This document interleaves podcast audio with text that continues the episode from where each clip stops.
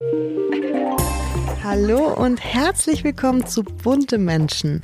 Heute gibt es wieder eine Spezialfolge, denn wir haben wieder einen prominenten Gast bei uns im Podcast. Und ich freue mich ganz besonders, denn sie ist jemand, ja, den ich aus meiner Kindheit kenne. Sie ist, war nämlich Viva-Moderatorin. Es geht um Colleen Ulmen Fernandes. Und ja, Viva, der Musiksender, hat natürlich Generationen geprägt. Und ich habe das so gerne geschaut. Und wenn ich heute noch an diese Looks, an diese 2000er-Looks von Colleen und Gülschan damals zurückdenke, finde ich es einfach nur ganz wunderbar. Colleen moderiert mittlerweile ganz, ganz tolle Sendungen. Da gehen wir auch in der Folge drauf ein. Und ist immer meinungsstärker geworden. Sie ist mittlerweile Mutter von einer Tochter. Sie ist verheiratet mit dem Entertainer und Schauspieler Christian Ulmen. Und die beiden sind ja auch ein total beliebtes Paar. Und ich habe jetzt mit Colleen gesprochen. Allerdings haben wir uns nur über den Bildschirm gesehen. Denn Colleen ist gerade auf dem Traumschiff und dreht dort. Und ja, also ich muss ganz ehrlich sagen, am Anfang war es ein bisschen holprig, weil die Verbindung ist die ganze Zeit abgebrochen, weil sie natürlich in der Kabine auf dem Traumschiff sitzt. Aber dann ist es ein sehr, sehr schönes Gespräch geworden. Bleibt dran. Bunte Menschen trifft das Promi-Special. Stars und Promis hautnah.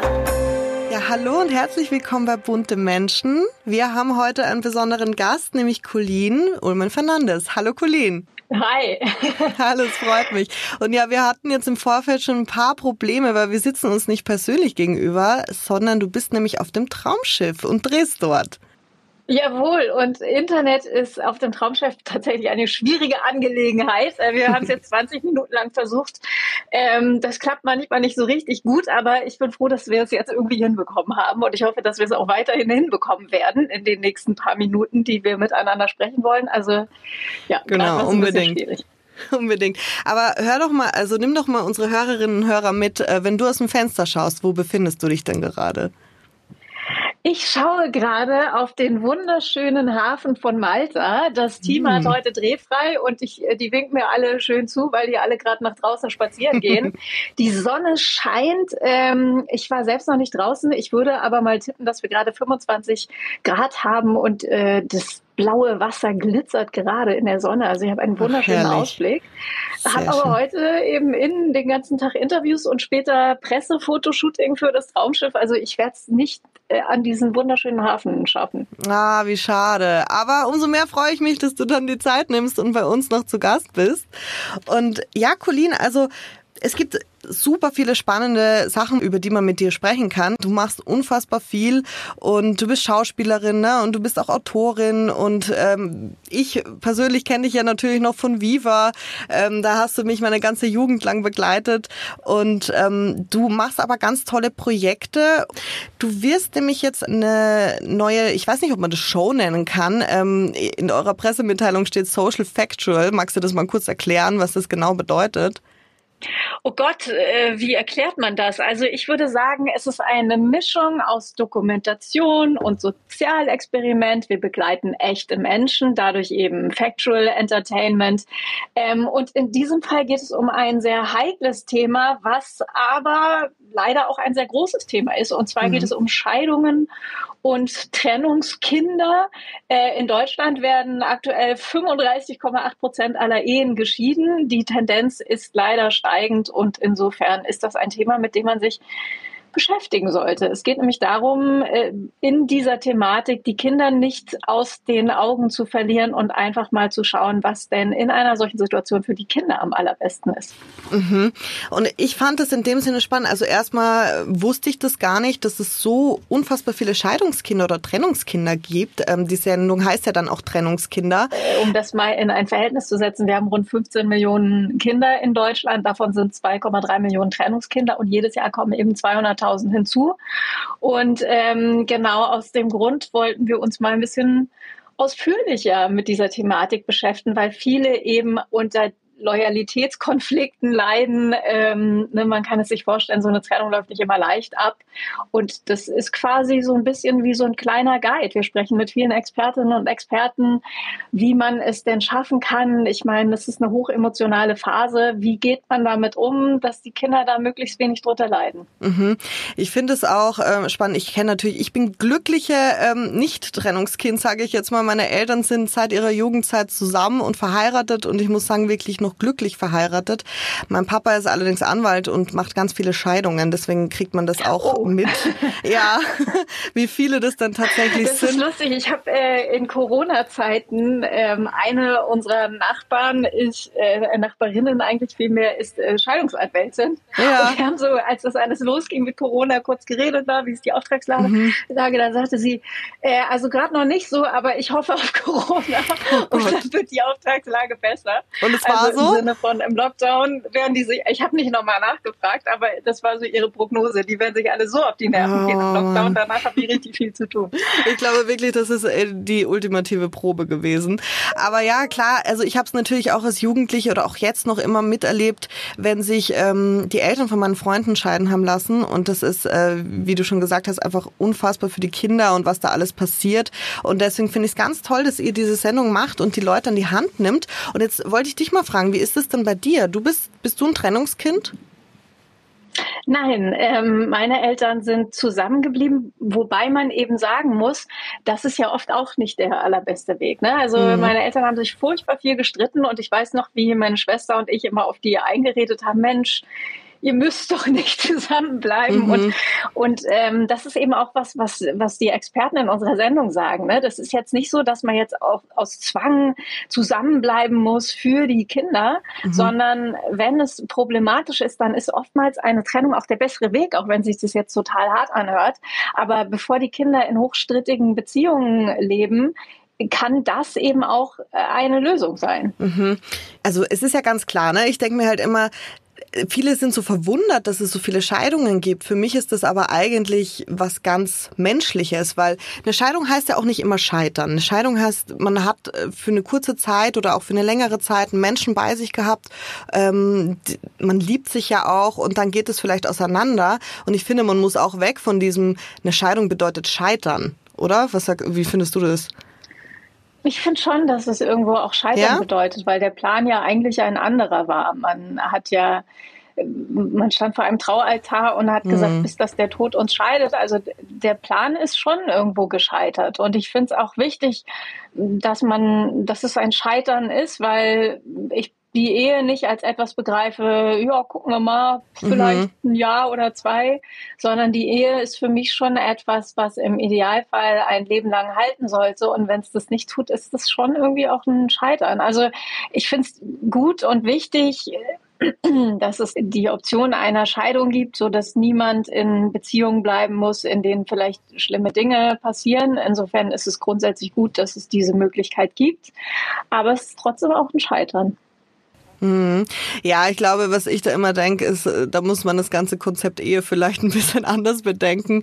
Ähm, was ich meine, das ist immer so, ja, kann man wirklich äh, 50 Jahre verheiratet sein? Ich glaube ja. Also ich glaube wirklich, dass, dass es die lebenslange Liebe gibt. Ich glaube aber auch, dass es genauso okay ist und genauso ähm, normal, dass man vielleicht drei große Lieben hat. Weißt du, wie ich ja, meine im Leben? Also ich glaube schon, eigentlich an. Also gerade hier auf dem Traumschiff ist es so rührend, weil ja. ähm, wir hatten jetzt eine Szene mit 80 Komparsen und ähm, mhm. äh, da haben wir uns natürlich auch mit denen unterhalten und die direkt hinter uns saßen, wollten dann ein Foto machen mit Barbara und mir und haben dann gesagt, wir feiern 60. Hochzeitstag oder irgendwas haben sie genau mhm. an dem Tag gefeiert, als sie mit uns gedreht haben.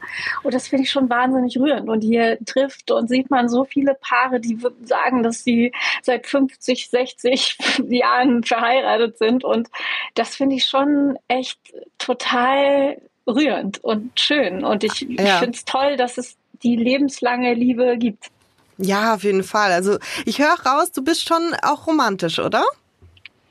Oh, weiß ich gar nicht, ob ich das jetzt so in die Kategorie packen würde, aber ich glaube an die Liebe. Ja, das finde ich sehr. Ich glaube auch an die Liebe, nicht, dass man das hier falsch versteht.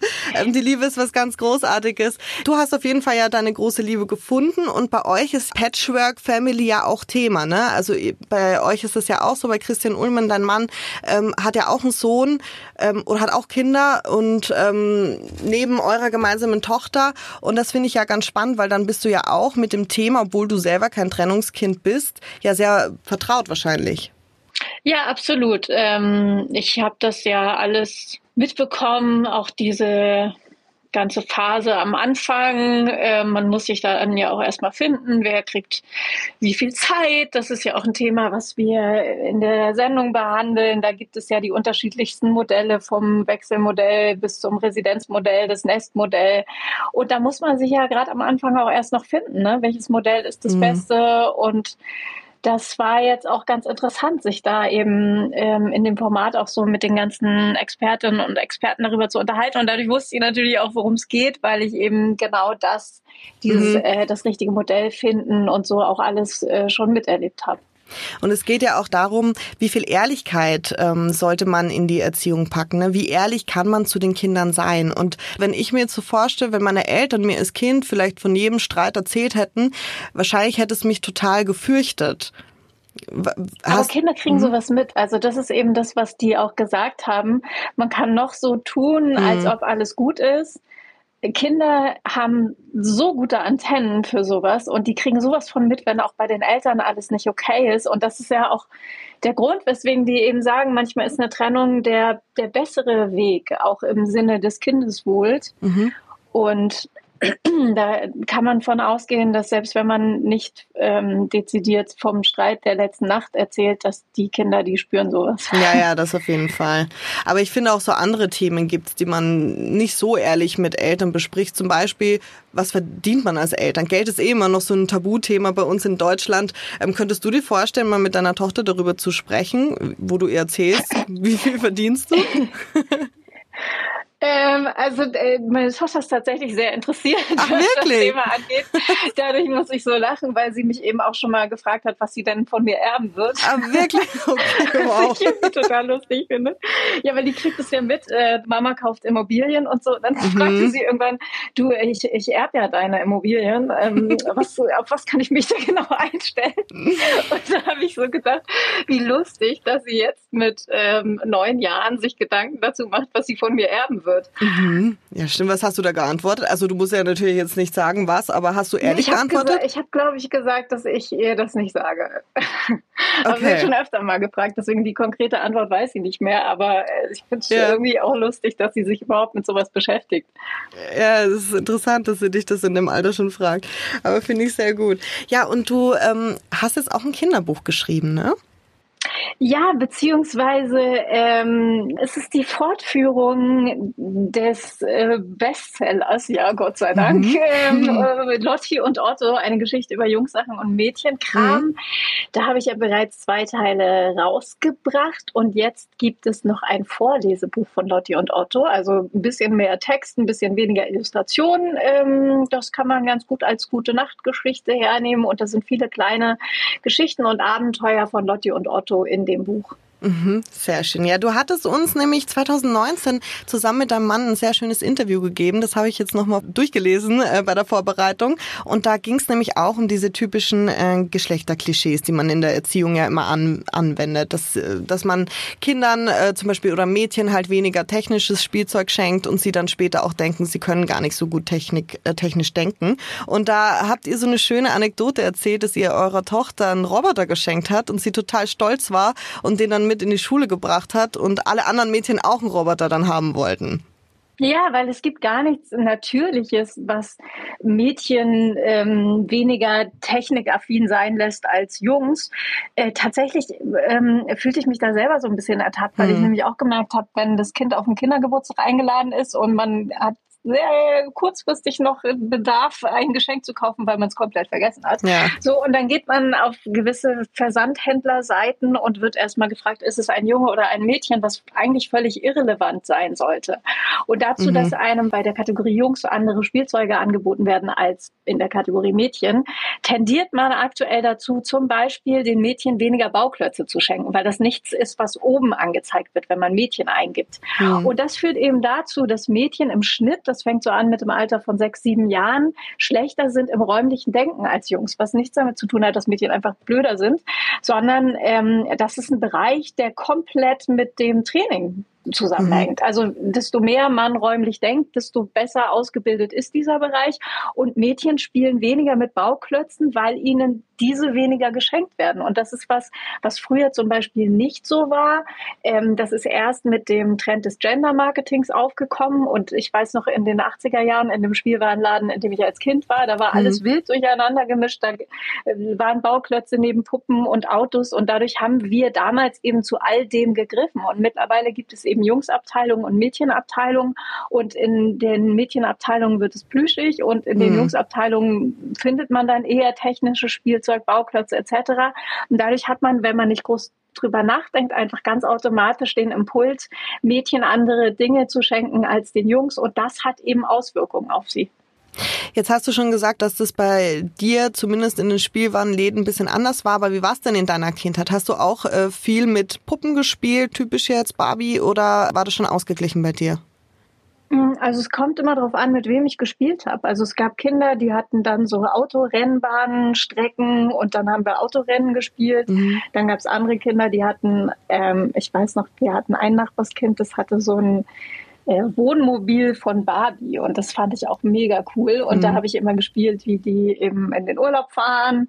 So, also es kam immer darauf an, mit wem man gespielt hat. Aber in den 80ern war es noch nicht so stereotyp, wie es jetzt derzeit ist. Ach krass, das wundert mich total. Ich hatte irgendwie so ein Gefühl, dass das früher auch ganz extrem war, aber Nee, das äh, Problem ist tatsächlich das Gender Marketing. Das ist ein Trend, der ist aufgekommen, weil man gemerkt hat, dass die Verkäufe in der Spielwarenindustrie zurückgehen. Mhm. So, und dann hat man sich überlegt, wenn wir jetzt auf ein Produkt schreiben für Jungs oder für Mädchen, dann kann das nicht einfach so weitergegeben werden. Also mhm. nehmen wir mal an, man hat einen Sohn, das zweite Kind ist eine Tochter und wenn auf dem Produkt ganz klar steht für Mädchen, ja ähm, oder für Jungs, dann gibt man das eben an das zweite Kind, wenn es ein anderes Geschlecht hat, nicht weiter. Und mit diesem Trick äh, konnte die Spielwarenindustrie tatsächlich auch den Marktanteil erweitern, weil man einfach ganz klar Malbücher gemacht hat, wo drauf steht, ein Malbuch für Jungs oder ein Malbuch für Mädchen oder Bücher, mhm. Bücher für Jungs, Bücher für Mädchen. Und wenn du das da drauf schreibst, dann sagen die Leute sich, oh Mensch, ich hatte, äh, mein erstes Kind ist ein Sohn, das zweite Kind ist eine Tochter, muss ich halt ein neues Buch kaufen.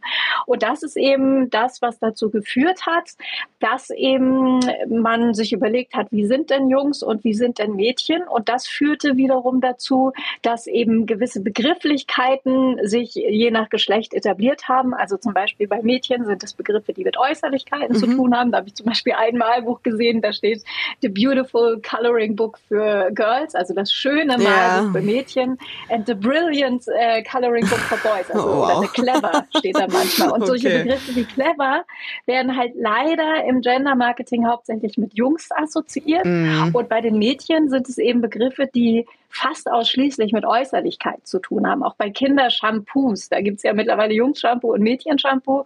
Und bei all diesen Mädchenprodukten sind verniedlichende Begriffe zu finden und Begriffe, die eben mit Äußerlichkeiten zu tun haben. Und dadurch lernst du eben als Mädchen, dass du vor allem auf deine Optik achten musst. Mhm. Wie ist es bei deiner Tochter? Also hast du das Gefühl, dass ihr sie von diesem ganzen Gender, äh, das ist Mädchen, das ist Jungs, äh, so ein bisschen bisschen lösen könnt oder fällt dir schon natürlich trotzdem auf, ne, dass sie das ja auch von überall mitbekommt? Ja, weil Kinder sich natürlich vor allem an der Peer Group orientieren. Ja. Also die gucken natürlich, was finden die anderen gut, die anderen Mädchen, die anderen Jungs. Und dadurch, das führt eben dazu, dass Mädchen irgendwie lernen, bei mir ist vor allem wichtig, dass ich süß bin, dass ich schön aussehe. Und das finde ich auch so ein bisschen schade, weil das verstärkt sich auch natürlich durch die Role Models in äh, Social Media. Mhm. Meine Tochter war jetzt mit Freundinnen zum Beispiel bei TikTok und dann zeigt sie mir da so Mädchen, wo es irgendwie heißt, äh, ach guck mal, die hat immer schöne Lippenstifte drauf und hält immer eine schöne Handtasche in die Kamera. Mm. Und da würde ich mir doch ähm, andere Role Models wünschen, beziehungsweise mehr Vielfältigkeit. Ne? Wenn das ein Bild von vielen ist, dann wäre es ja auch wieder nicht schlimm, ne? wenn man, wenn das ein Aspekt ist und dann gibt es aber eine andere, ähm, die erklärt Wissenschaftsthemen. Also mhm.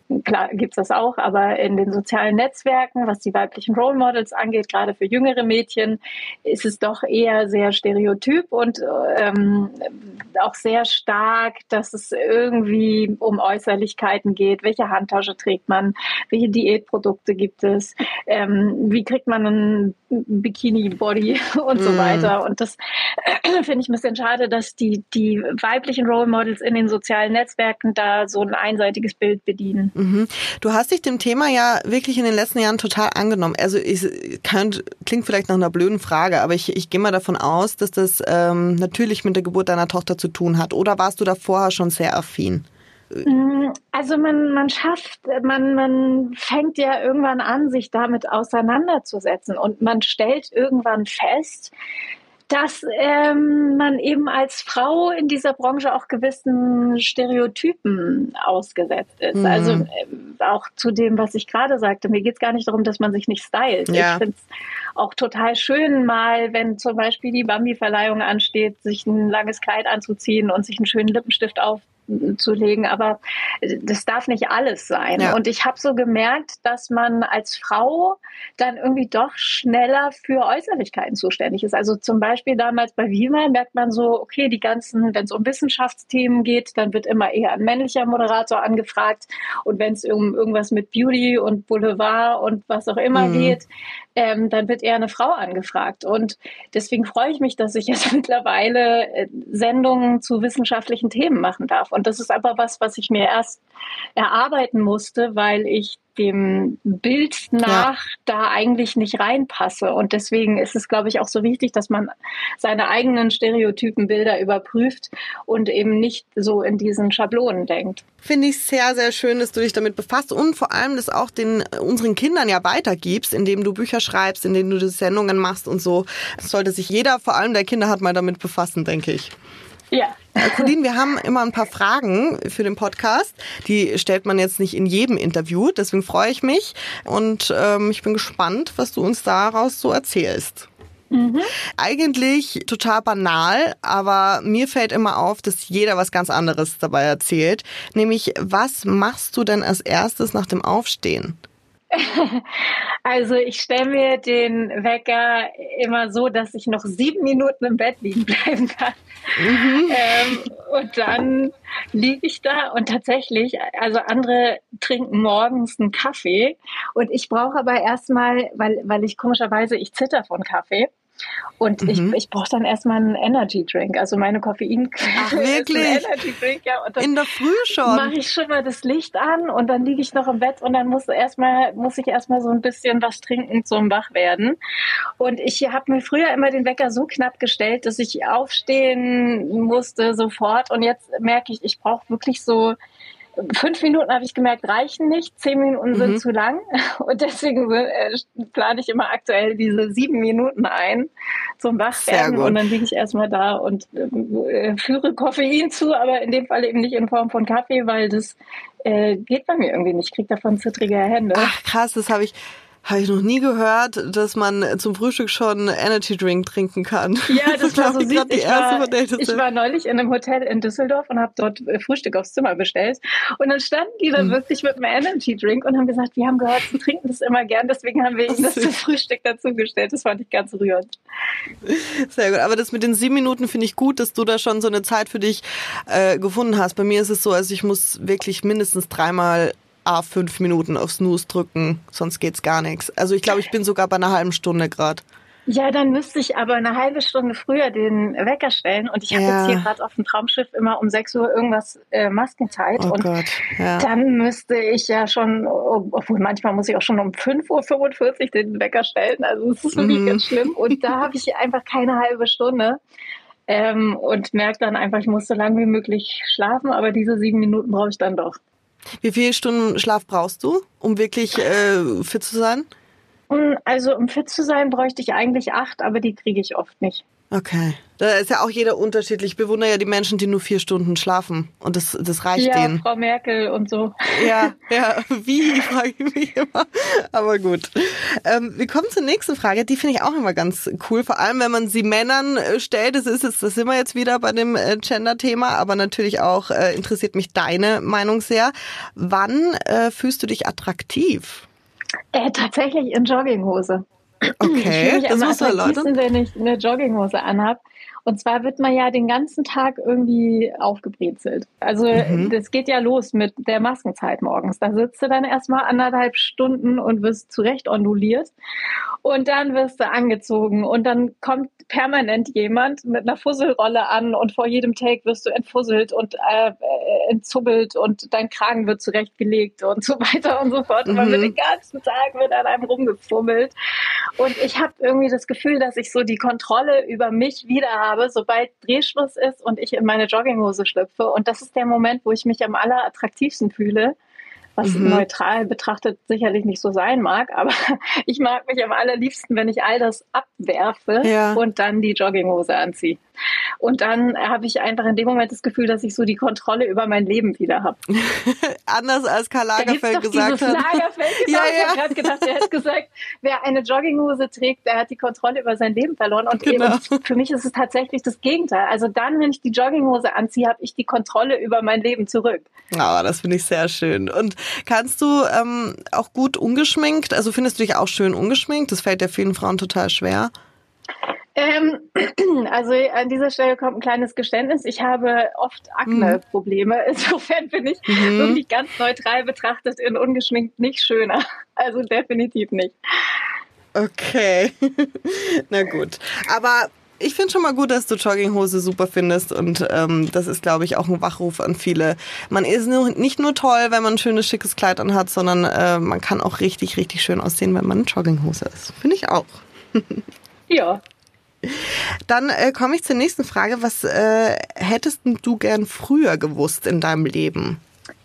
Also, ich hätte gerne früher gewusst und als kleines Mädchen hätte mir diese Info sehr geholfen, dass Mädchen genauso stark sind wie Jungs. Also, mhm. ähm, ich habe ja eine andere Dokumentation gemacht zu dem Thema No More Boys and Girls. Da bin ich mit einem Hau den Lukas in eine Schule marschiert und habe die Kinder gebeten, ihren Namen dort hinzukleben, wo sie meinen, dass sie landen werden. Also, das ging von 0 bis 100.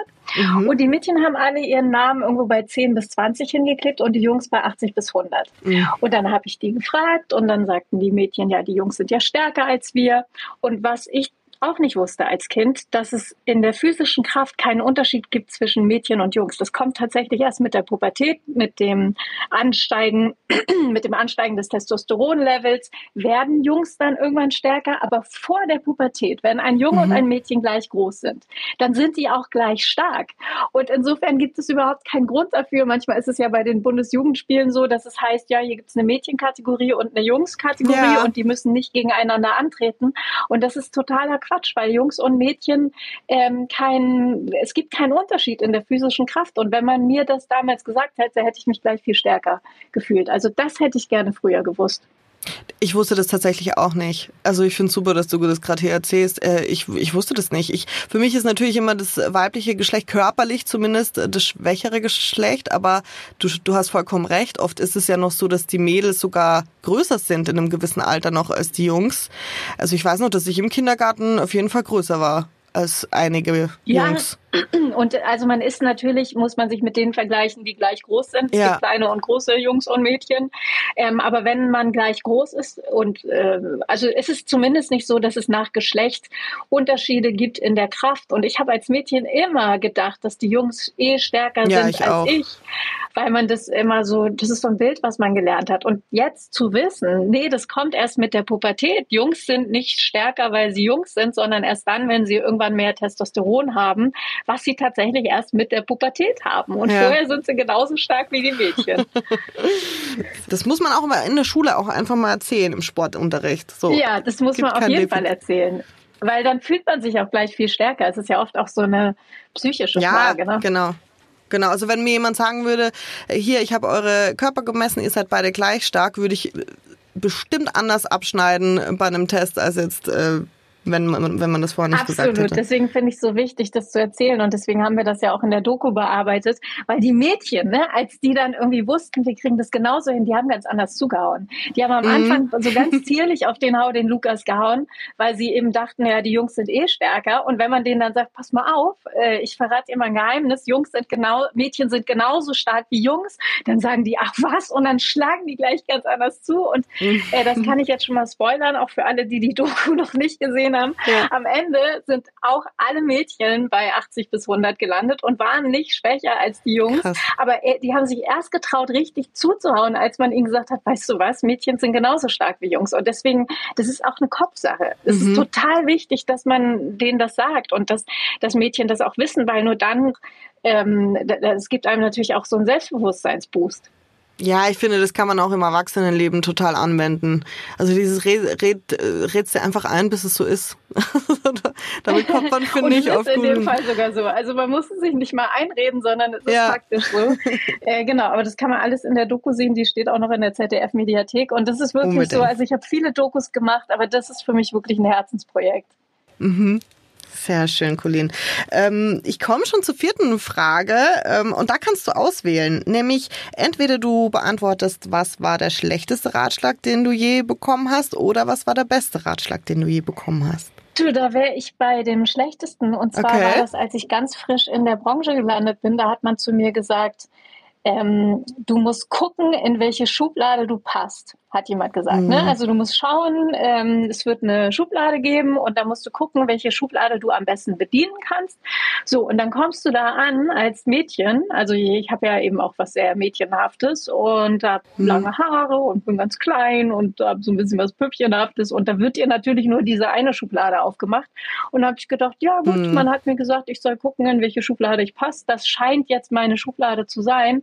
Und es war ein falscher Ratschlag, finde ich, weil eigentlich hätte man mir sagen müssen, du musst gucken, in welche Schublade du willst. Weil natürlich für so einen Typ Frau, der ich bin, nur diese eine Schublade aufgehalten wird. Und hätte man damals zu mir gesagt, du musst nicht diese Schublade nehmen, nur weil man jetzt irgendwie sagt, ja, mach halt das, ähm, sondern du kannst auch ganz frei wählen und wenn du dich in einer ganz anderen Schublade siehst, dann kämpfst du einfach so lange, bis du da drin bist. Und das war tatsächlich ein, ein falscher Ratschlag, den man mir damals gegeben hat. Mhm, ja, das, also das erinnert mich an dieses Sprichwort, wenn man sagt, Ratschläge sind auch nur Schläge. Ja, manchmal hilft es ja auch, aber in dem Fall war es leider wirklich ein schlechter Ratschlag.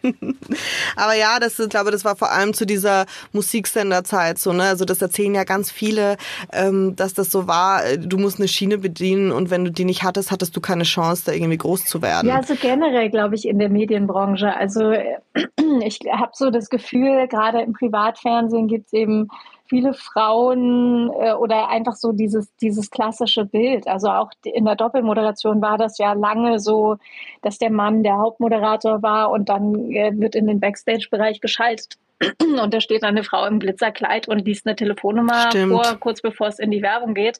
Also Mann, Frau, Stimmt. Bilder waren unterschiedlich, sind sie immer noch. Da gibt es ja auch diese fantastische Studie von Maria Furtwängler zu dem Thema, die eben genau mhm. das auch aufzeigt, dass es eben nicht gleichberechtigt abgeht in der deutschen Fernsehlandschaft. Und desto älter Frauen werden, desto unsichtbarer werden die. Also Frauen sind immer noch ganz klar zuständig für Beautiness und Jugendlichkeit. Und wenn sie dann irgendwann ähm, meinetwegen in die Wechseljahre kommen, dann werden sie langsam unsichtbar, während die kompetenten Männer äh, immer noch in irgendwelchen Talkrunden sitzen und schlaues Zeug daherreden.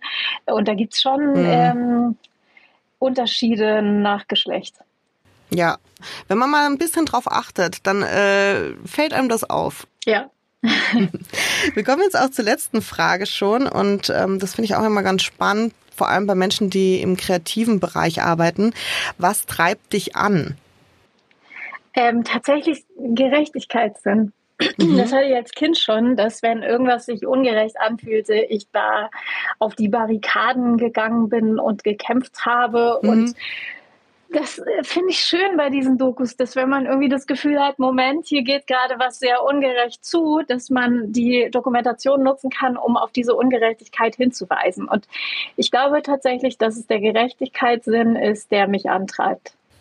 Wenn du sagst Gerechtigkeitssinn, ähm, dann habe ich in meinem Kopf, das sollte ja das sein, was jeder Politiker hat. Könntest du dich als Politikerin vorstellen? Nö, das wäre mir viel zu anstrengend. Hast du nie drüber nachgedacht? Doch, also ja, natürlich, äh, beziehungsweise ich wurde das mal gefragt und dann mhm. habe ich darüber nachgedacht, aber das wäre mir viel zu anstrengend, weil man so viel mitbedenken muss und dann noch diese ganzen parteipolitischen Sachen im Hintergrund äh, mitverhandeln muss, wenn ich jetzt diese Meinung habe, aber meine Partei sieht es aber anders ja. oder wenn ich jetzt eine Haltung habe, die komplett gegen das Parteiprogramm geht, das wäre mir insgesamt viel zu äh, anstrengend und ich will dann manchmal auch einfach nicht diplomatisch sein, sondern einfach, ja. also nee, das, das wäre nichts für mich. kann ich zu 100 Prozent nachvollziehen.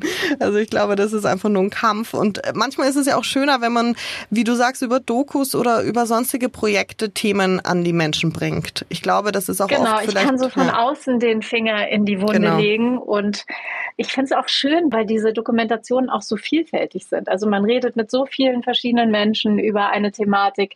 Äh, Gerade in unserem Social Factual Fall begleitet man Menschen, die es betrifft. Mhm. Und ich finde es äh, toll, sich auf auf diese Art und Weise gewissen Themen zu nähern. Auf jeden Fall.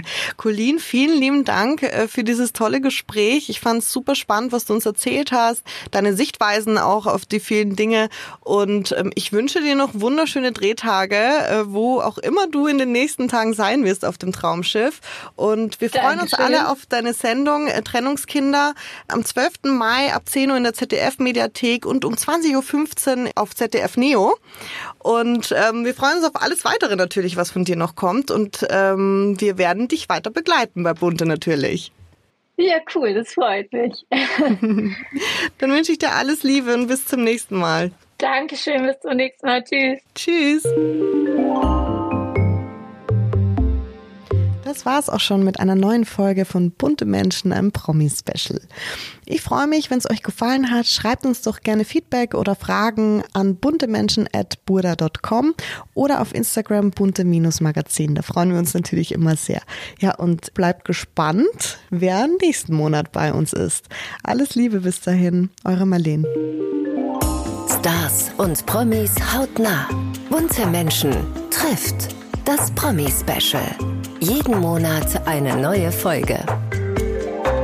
Ein bunter Original Podcast.